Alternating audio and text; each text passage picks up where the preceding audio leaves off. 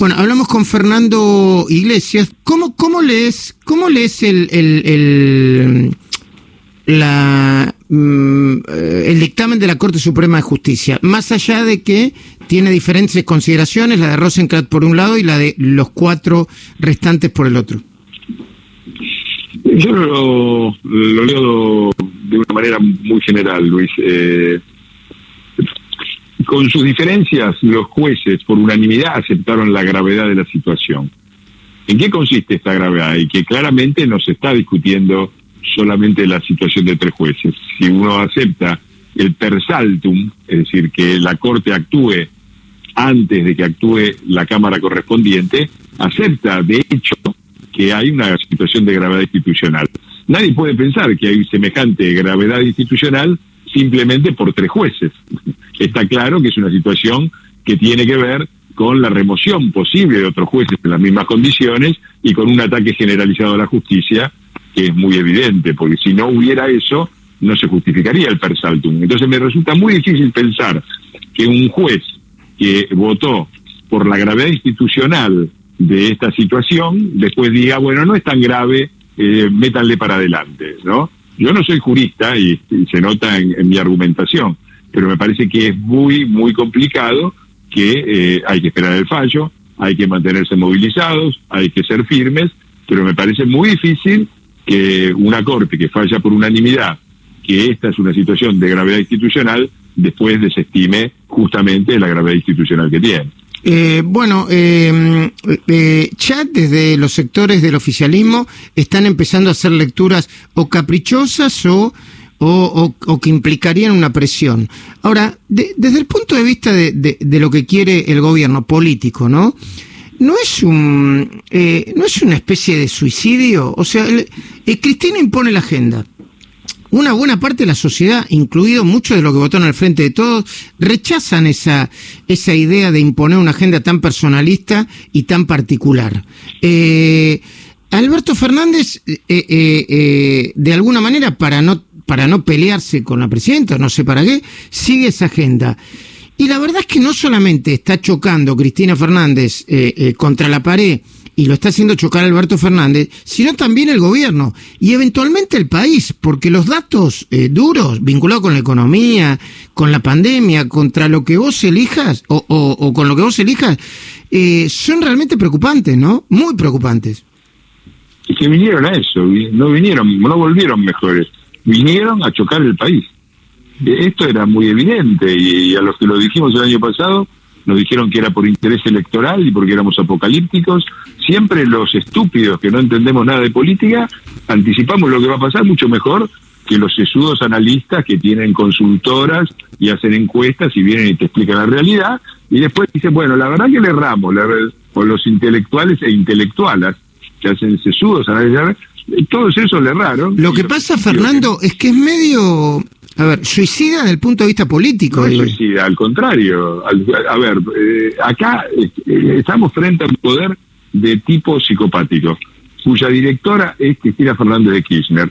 En cualquier país normal, en cualquier país que no choque, Cristina Kirchner ya estaría presa o volvería o iría a prisión apenas se restableciese un mínimo de funcionalidad constitucional, vigencia de las instituciones y alternancia en el poder si ese país normal lo lleva a ella presa, está claro que ella tiene que romper ese país normal, tiene que romper las reglas, tiene que romper el Estado de Derecho, y es lo que está haciendo. Y es obvio lo que iba a hacer, porque cualquiera que se tomara el trabajo de leer la biografía del señor Alberto Fernández, o, no te digo que te pongas a ver cómo el tipo nunca fue, para empezar es un absoluto mediocre, un tipo inculto pero inculto y soberbio, que cree ser muy inteligente, eh, para seguir nunca acumuló ningún poder político, nunca tuvo poder político Alberto Fernández, siempre fue un operador del poder político ajeno, siempre, con Menem, con Caballo, con Néstor, con Cristina, con el Frente Reciclador, con Massa, Camaño, con todo, fue siempre un operador político. ¿Qué iba a ser un operador político designado por la vicepresidenta, sino operar políticamente para la vicepresidenta? Pero era de manual, es el jueguito, nos hicieron un jueguito que los padres les hacen a los chicos cuando se ponen algo delante de la cara y dicen, ¿dónde está papá? ¿Dónde está más papá? Después bueno, eh, pero, pero la gente los votó, Fernando Iglesias, ¿no? Porque sí. Sí, sí, bueno, hagámonos cargo de que la gente lo votó. Mm. Es exactamente lo que, ojalá la sociedad argentina, lo digo no con digo, lo digo con esperanza, ojalá alguna vez nos demos cuenta que si siempre votamos al peronismo con sus diferentes caras, vamos a obtener siempre los mismos resultados. A veces más psicopáticos, a veces un poco menos, pero está claro lo que son, porque esto no es solamente Cristina, no es solamente la cámpora. El Partido Justicialista está ahí, ¿eh?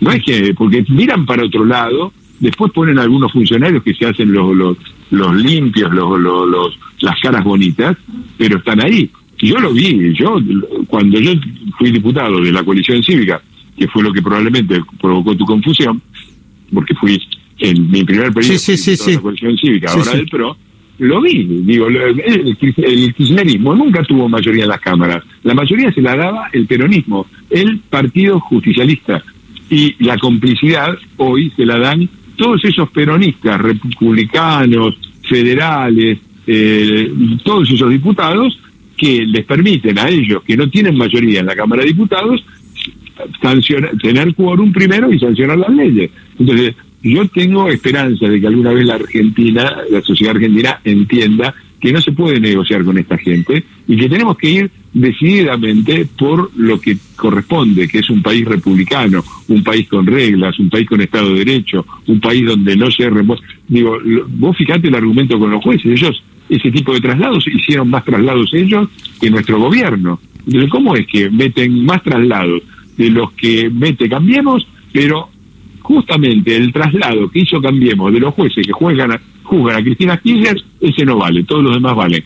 Ese argumento no entra en ningún país normal, no te digo Finlandia, no entra en Uruguay, no entra en Chile. O vamos a la normalidad o vamos al desastre. Y eh, efectivamente vinieron a chocar el país. Eh, Fernando Iglesias, eh, eh ¿tenés una, un análisis a partir de el, la demora en los registros de, muertos en la provincia de Buenos Aires y en algunos distritos del país que se hayan producido? La incompetencia y la falta de, de, todo interés concreto en el problema, porque este gobierno tiene sometida a la población a la cuarentena más larga del mundo. Si el remedio para el coronavirus y para limitar el número de muertos fuese la cuarentena eterna, la habrían aplicado en todo el mundo todos los gobiernos. Y si fuera además una medicina inocua que no daña al paciente y que no provoca más daños que la propia enfermedad. ¿Por qué el resto de los países no hizo la barbaridad que están haciendo acá en la Argentina? Y bueno, por eso, porque eh, la cuarentena provoca daños colaterales. Eh, bueno, para, el caso de ayer fue el tema del chico este, que atacó al policía. Bueno, el chico este no tenía la medicación. ¿Cuánta gente dejó de eh, asistirse médicamente o perdió su o perdió su trabajo y entró en depresión o, o 20 mil variantes?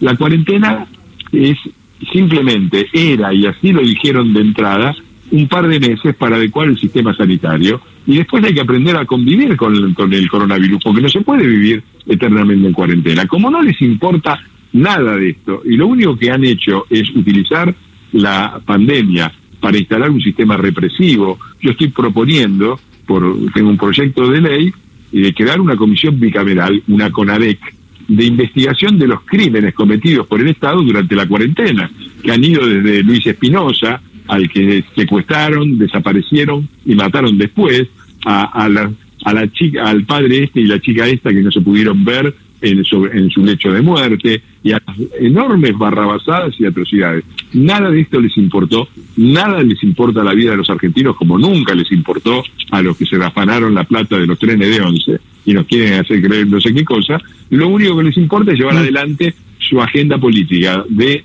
control de la sociedad y de avance para la impunidad de Cristina. Esos son, y por eso los datos son cualquier cosa, un mamarracho. Fernando Iglesias, gracias por atendernos. Gracias a vos, Luis. Diputado Nacional Fernando Iglesias, eh, diputado por eh, Juntos por el Cambio, diputado por el PRO, entró por el PRO y es parte de Juntos por el Cambio.